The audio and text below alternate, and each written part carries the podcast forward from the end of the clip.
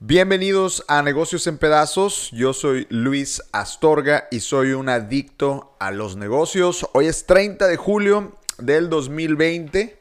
Ya estamos a un día de que se acabe un mes más. Un mes más en el año más extraño de la historia moderna. Eh, el 2020. Pero bueno, aquí estamos. Eh, vamos a empezar con lo más importante que sucedió el día de ayer en los negocios. Y vamos a empezar con una empresa mexicana. Herdes, la empresa mm, de las más tradicionales de México, va a dejar de producir atún y le dice adiós a la marca Nair. La firma continuará la comercialización y distribución de enlatados de atún, pero la producción es la que están eh, dejando ahora aparte de terceros. La productora de alimentos Herdes y su asociada Herdes del Fuerte acordaron la desincorporación parcial de su negocio de atún, con lo que venderían su equipo de pesca la planta de procesamiento y empacamiento en Chiapas y los derechos de la marca. En un comunicado enviado a la bolsa, la empresa comentó que continuará con la comercialización, como lo comentaba, y durante el segundo trimestre, que también es parte de, recuerden que hemos estado hablando de los reportes trimestrales de las empresas, porque terminó el segundo trimestre de 2020, durante el segundo trimestre, las ventas de Herdes ascendieron a 6.091 millones de pesos, 7% arriba del mismo periodo del 2019, como muchos de los productos consumibles crecieron eh, durante la pandemia. Eh, y los ingresos del segmento de conservas crecieron 11.6 como resultado de una mayor demanda en la contingencia.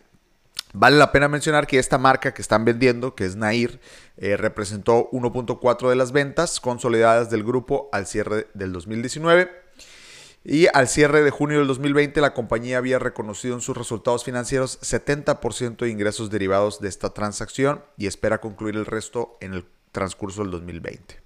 Bueno, por otro lado, hay una empresa que se llama, que yo no conocía francamente, pero que se llama Kavak con K y K al inicio, K al final y V en medio, Kavak.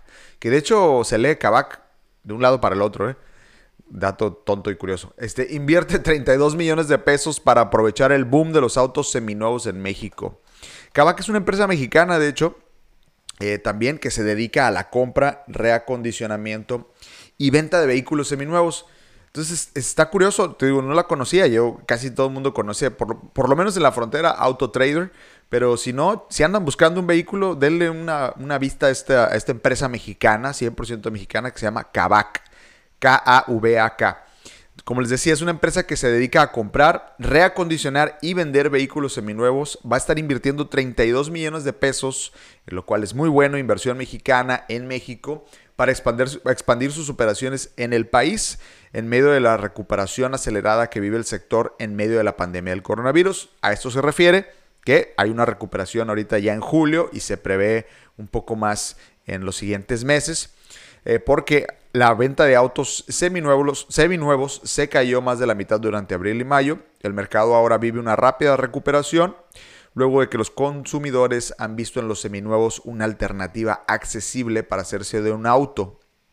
Que digo, antes probablemente la primera opción de muchos pudo haber sido ir a un auto de agencia, pero la realidad es que hay mercados bien particulares y diferentes, ¿no? Por ejemplo, el mercado de Tijuana o, la frontera es muy dado al auto seminuevo por la posibilidad de traer un automóvil de Estados Unidos. En otros, en lo que nosotros no comprendemos, los que vivimos en la frontera, es que si tú vives en la Ciudad de México o si vives en, vamos a decir, no sé, Morelia, es mucho más difícil encontrar un auto seminuevo en buenas condiciones eh, y poder y tienes que ir a la agencia, ¿no? Entonces el, hay un crecimiento en el, en el, consumo de autos seminuevos en el centro del país y sur del país. De nuevo, los tijuanenses no nos damos ni cuenta de eso porque literal, primero la gente trae autos chocolate con, auto, con placas de California o de Texas y les vale gorro. Y dos, hay un mercado muy, muy amplio aquí de autos seminuevos. Mucha gente, de hecho, hace una vida vendiendo, importando automóviles y vendiéndolos acá. Aquí puedes traer por lo que te cuesta el enganche de una agencia, puedes traer un auto de un, de un año más o menos decente, ¿no? Entonces, bueno, esta empresa Kavak va a crecer en este año y está buscando ampliarse en el auto de los seminuevos. Denle una checada a ver si encuentran algo ahí que, que les interese. Por otro lado, en el caso de Home Depot, el hágalo usted mismo salvó a las ferreteras y a tanto chicas como grandes en medio del coronavirus. Yo les pregunto, ¿cuántos de ustedes fueron a una ferretería o han ido a una ferretería en estos cinco meses que tenemos encerrados a comprar pintura, a comprar un martillo, a comprar piso, a ponerse a hacer estos pequeños proyectitos que hemos dejado de lado durante meses o a lo mejor hasta años. Y ahora con el encierro, pues una de las cosas que está sucediendo es que nos pusimos a hacer muchos de eso. Me incluyo porque en nuestra sala, de su casa, mi casa, eh, incluso hicimos una pared así con una pintura medio loca y pusimos unas lamparitas bonitas. En la oficina, pues obviamente la acondicionamos para poder estar trabajando. Entonces el hágalo usted mismo, esta cosquilla de estar haciendo algo es lo que ha impulsado eh, las ventas de lugares como Home Depot, ¿no? Aunque la suspensión temporal de actividades no esenciales provocó un desplome del 30% del Producto Interno Bruto de la construcción en México en el segundo trimestre, esta tendencia de hágalo usted mismo contribuyó a salvar parcialmente las ventas de las ferreteras. De abril a mayo del 2020 aumentó la demanda, fíjense, de herrajes para puertas. Esa ese herraje que no servía, que no abría bien, la gente fue y lo compró y creció hasta un 44%. Martillos, creció un 21%. 8% en tuberías PVC, 7% en pinturas y 3% en conexiones PVC, de acuerdo a datos del INEGI. Si no han ido y ustedes van a un Home Depot, desde que inició la pandemia, les juro que estos lugares están atascados de gente. Aparte de que como hay restricciones de movilidad y hay que tener solo un cierto porcentaje de gente en la tienda, Siempre hay fila, siempre están llenos y siempre tienen muchísima cola para hacer lo que sea que vayas a hacer. Entonces, interesante ver que este, esta industria ha sobrevivido gracias a que nos pusimos a hacer lo que teníamos años sin hacer, que es arreglar la casa, ¿no? Y para las ferreterías pequeñas, pues obviamente, como todas las industrias y como casi todos los días lo platicamos aquí, pues el e-commerce es la nueva salida. Eh, Javier García, director de Expo Nacional Ferretera, dijo que el e-commerce se convirtió en una nueva forma en la que muchas empresas ferreteras buscan acercarse a sus clientes.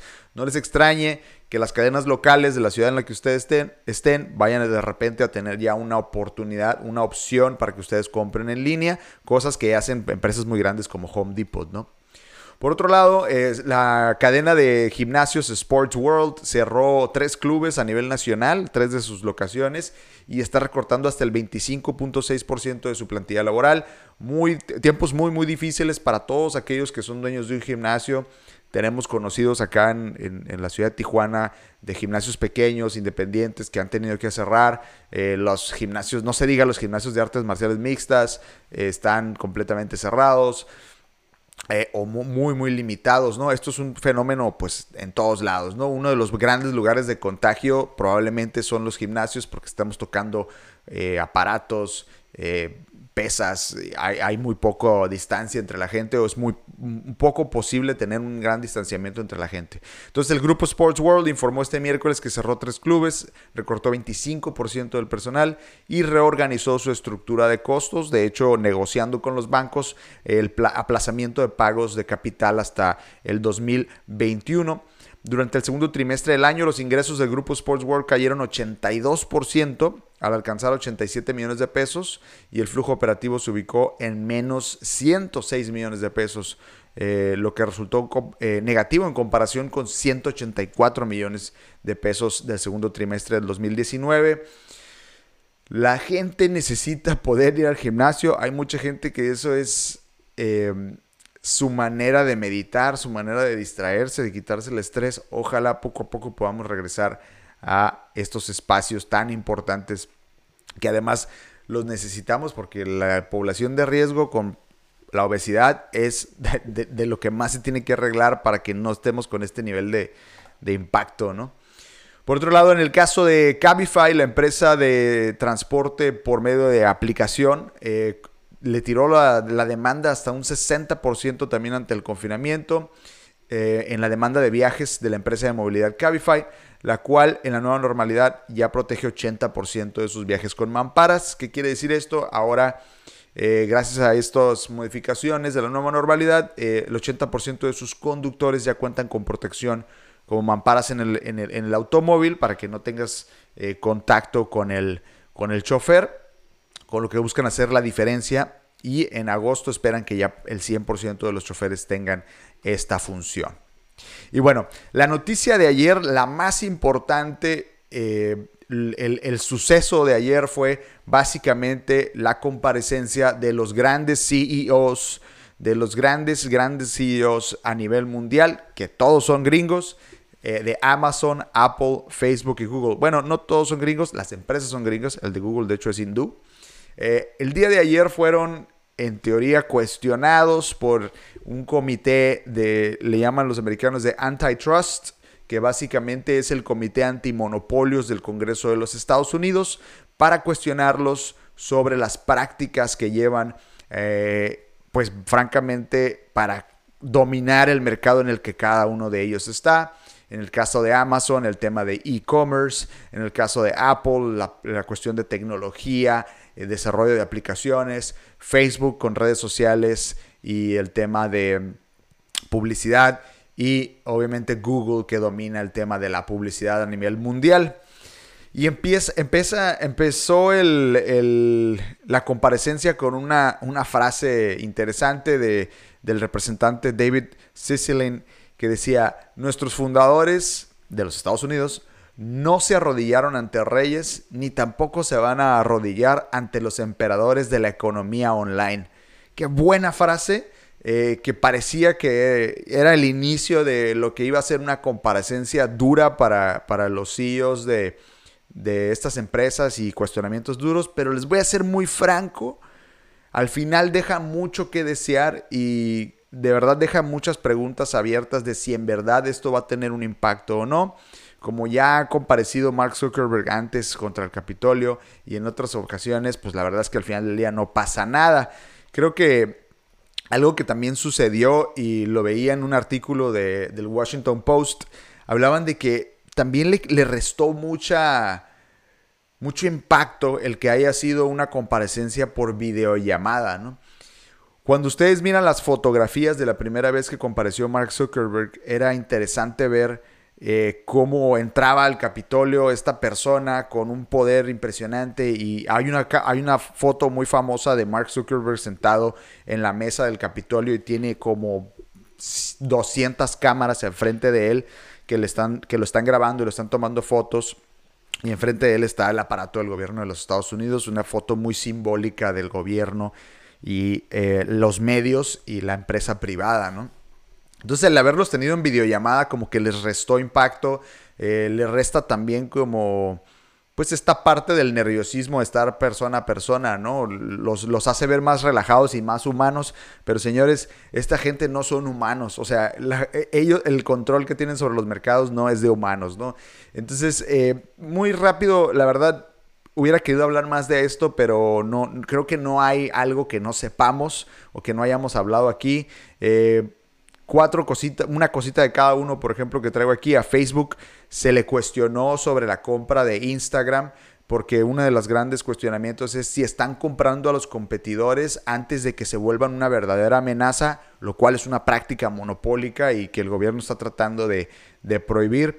Pues sobre la compra de Instagram y los correos donde Mark Zuckerberg habla de que son un competidor en potencia, pues lo único que dice Mark Zuckerberg es eh, competimos duro, eh, competimos justo y hacemos lo mejor que podemos. Y es todo. No pasa nada, o sea, no hay más, ¿no? Eh, por que dice una que otras cosas, le vuelven a, decir, pero es una respuesta política, es una respuesta que no nos dice nada, ¿no? A pesar de tener evidencia. En el caso de Amazon, sobre si usa la información de los competidores terceros. Recuerden que pues Amazon es un marketplace y Amazon es dueño de muchas empresas que venden en Amazon. Vamos a decir lo siguiente. Digamos que tú vendes cámaras fotográficas y Amazon tiene 3, 4 empresas de cámaras fotográficas.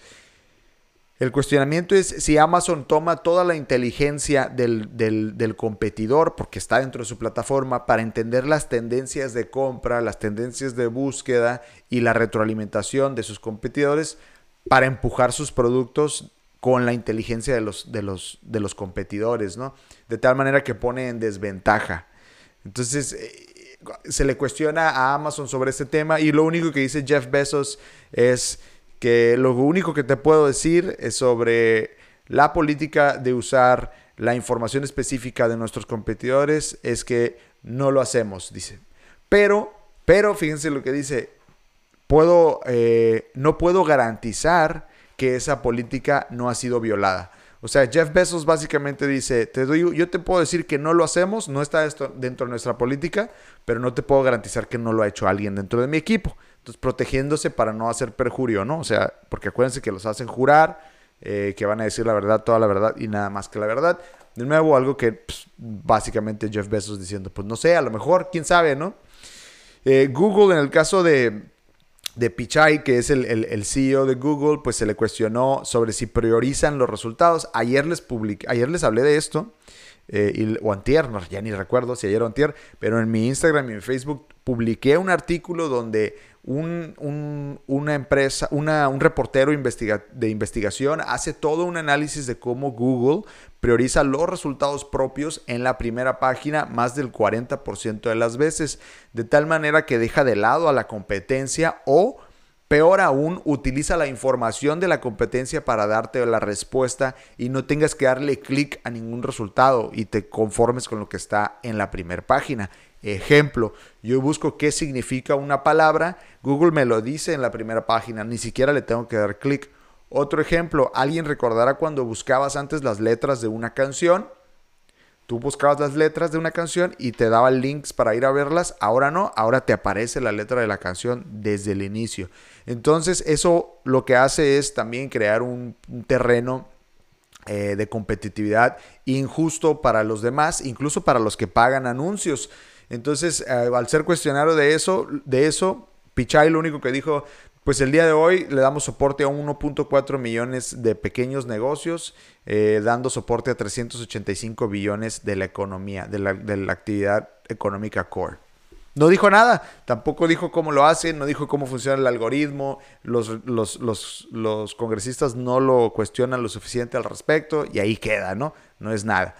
Y por último, Tim Cook, una de las cosas eh, que, se le cuestionan es si, si limitan a los desarrolladores de aplicaciones y hay un caso de bullying, porque hay casos donde si no te limitas a lo que ellos quieren o no lo haces como ellos quieren o no pagas la comisión que Apple quiere, te dicen que no entras a su marketplace. Y pregúntenle a cualquier desarrollador de aplicaciones cuando se está desarrollando un nuevo producto, Siempre se desarrolla primero Android y luego se desarrolla Apple. Y la razón es por los costos y por las restricciones que te pone Apple para poder hacer eso.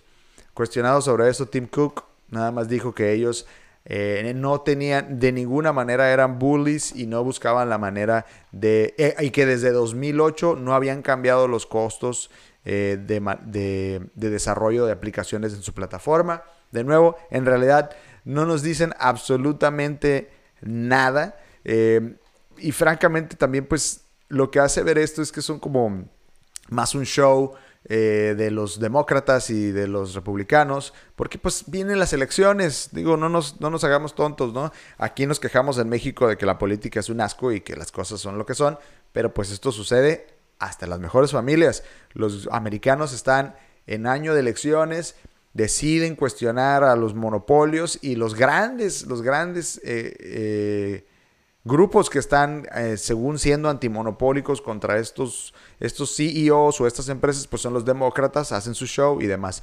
Debo decir que también una parte donde fue interesante fue que los republicanos cuestionaron a Facebook al decirle que están atentando contra el, el, free speech, ¿no? O sea, el, el derecho de discurso.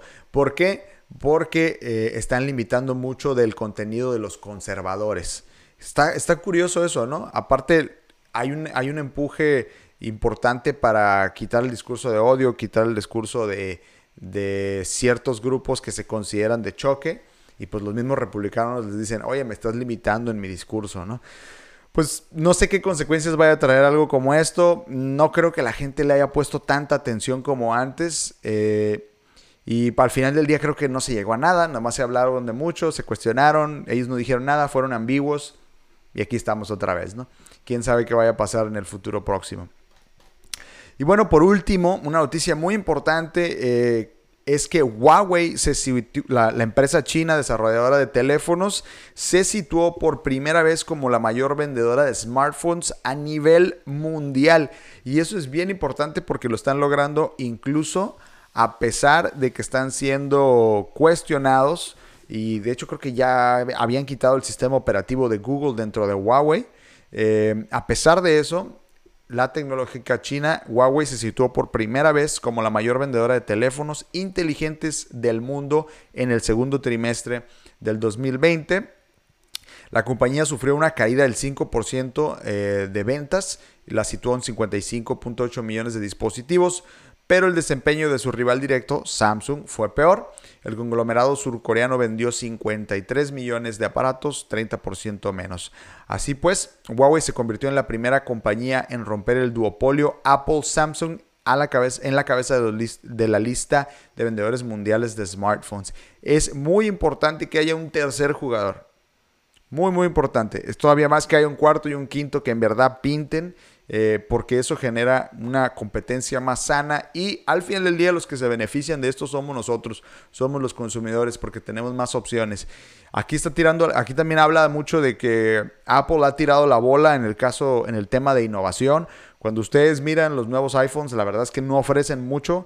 Eh, pareciera que la única innovación que está sucediendo es en el tema de las cámaras, poco a poquito, una que otra cosa, pero el sistema operativo es prácticamente igual. No hay mucho no hay mucha variación, ¿no? Entonces Huawei ha capitalizado a pesar de tener un montón de presión de parte del, gobierno estadounidense para no usar Google, ¿no? Que también habla de que hay una contracción, no son las mismas ventas que las que hubo en 2019, el mercado está contraído y los que están capitalizando son ellos. En México, aparte recuerden que ya hablamos de que viene otra empresa que se llama Oppo, OPPO, que viene a competirle a Huawei, a Apple, a Samsung y a todos en el mercado mexicano. Y pues bueno, eso es todo por hoy en Negocios en Pedazos. Gracias por acompañarme acá en Facebook, en Instagram. Recuerden que me encuentran en ambas plataformas como Negocios en Pedazos. En Twitter estoy como Luis en Pedazos, TikTok. No, perdón, N Pedazos, TikTok, Luis en Pedazos. Y al finalizar, todos los episodios están en Spotify, Apple Podcasts, Google Podcasts y todo lo que termine en cast. Si no alcanzan a escuchar en la semana, y por ahí tienen tiempo el viernes, el sábado, echarse un par de capítulos con un cafecito, aprender un poquito de lo que está sucediendo en el mundo. Eso es lo que hacemos aquí. Yo les garantizo, garantía Luis Astorga, negocios en pedazos, que si ustedes escuchan este programa todos los días y escuchan lo más relevante de los negocios, si ustedes trabajan en ventas, si ustedes platican con clientes todos los días, eh, algo se van a acordar de lo que escucharon aquí y va a ser tema de conversación a lo mejor al cliente le va a gustar, eh, le gustan los gadgets y le puedes decir, hey, Huawei es ahora el número uno a nivel mundial. Ese es el propósito de este, de este, de este canal, de este programa, que, que, estemos informados, que sepamos más y además que nos ayude a tomar decisiones. Por ejemplo, todos los días hablamos de e-commerce. ¿Qué esperan para poner su tienda en línea? Si es que ya tienen, si es que venden algún producto o servicio. Pero bueno, eso es todo por hoy. Recuerden, negocios en pedazos, Spotify, Apple Podcast, denle suscribirse, cinco estrellitas en Apple. Les agradecería con todo mi corazón. Yo soy Luis Astorga, esto es Negocios en Pedazos. Nos vemos mañana. Aquí somos adictos a los negocios. Chao.